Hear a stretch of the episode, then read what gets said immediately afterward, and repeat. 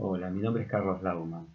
Eh, trabajo como profesor adjunto en esta facultad desde hace más de 10 años, conjuntamente con el equipo de profesionales que integran la misma, muchos de ellos mis exalumnos, de los cuales me siento profundamente orgulloso. Descubrí esta maravillosa profesión casi por casualidad. En un viaje a Brasil en 1981 eh, visité Florianópolis, cuando este pueblo era solo un lugar donde había pescadores.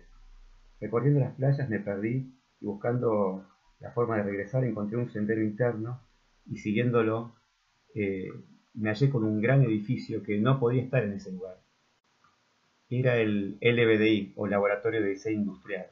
Eh, pasé la tarde eh, visitando el edificio, conociendo lo que allí se hacía, y esto era una combinación de trabajo conjunto entre gobierno y empresa para difundir y mejorar el diseño de productos en Brasil.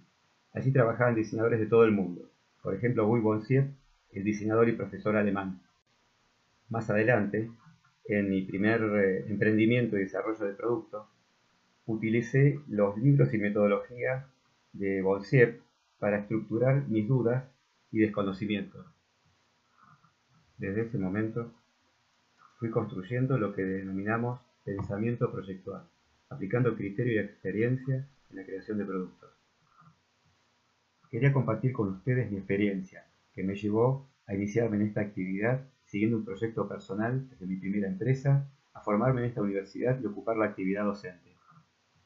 Nuestra profesión tiene muchos espacios donde poder desarrollarlo, y cada vez encontramos nuevos lugares y tareas que presentan desafíos personales.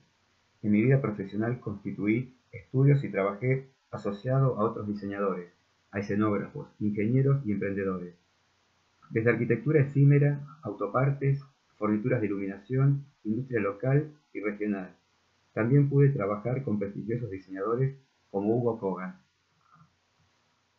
En este largo camino por la actividad docente y profesional se renueva siempre la misma pregunta. ¿Qué es el diseño?